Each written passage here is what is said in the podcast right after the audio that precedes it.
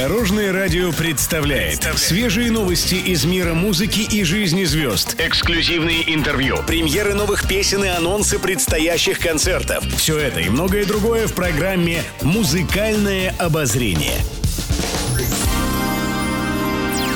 Добрый день! В студии Алена Арсентьева, и это программа «Музыкальное обозрение» на Дорожном радио.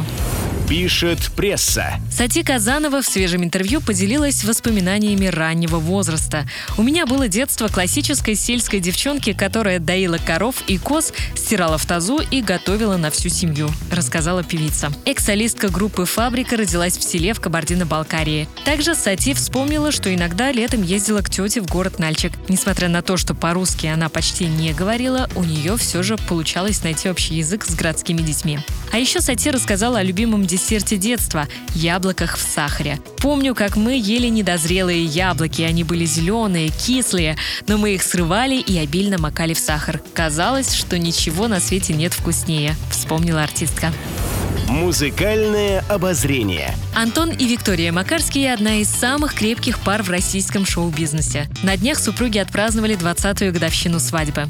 Виктория посвятила этому событию трогательный пост. Певица поделилась архивными фотографиями и рассказала, каким был день, когда они поженились. 20 лет назад, 3 июля 2003 год. В 3.30 в Грибоедовском зале Москвы Виктория Морозова официально стала Макарской. Антон Макарский на вопрос сотрудницы ЗАГСа «Согласен ли жених?» бодренько сказал «да», а я просто пританцовывала от красоты момента, написала Виктория в социальных сетях. После официальной церемонии молодожены прогулялись по Красной площади и Воробьевым горам, а затем отправились в аэропорт. Новоиспеченные супруги улетели в Париж на съемки программы «Форт Боярд». Еще больше интересных музыкальных новостей завтра в это же время на Дорожном радио. С вами была Алена Арсентьева. До новых встреч в эфире. Будьте в курсе всех музыкальных событий. Слушайте «Музыкальное обозрение» каждый день в 15.30 только на Дорожном радио.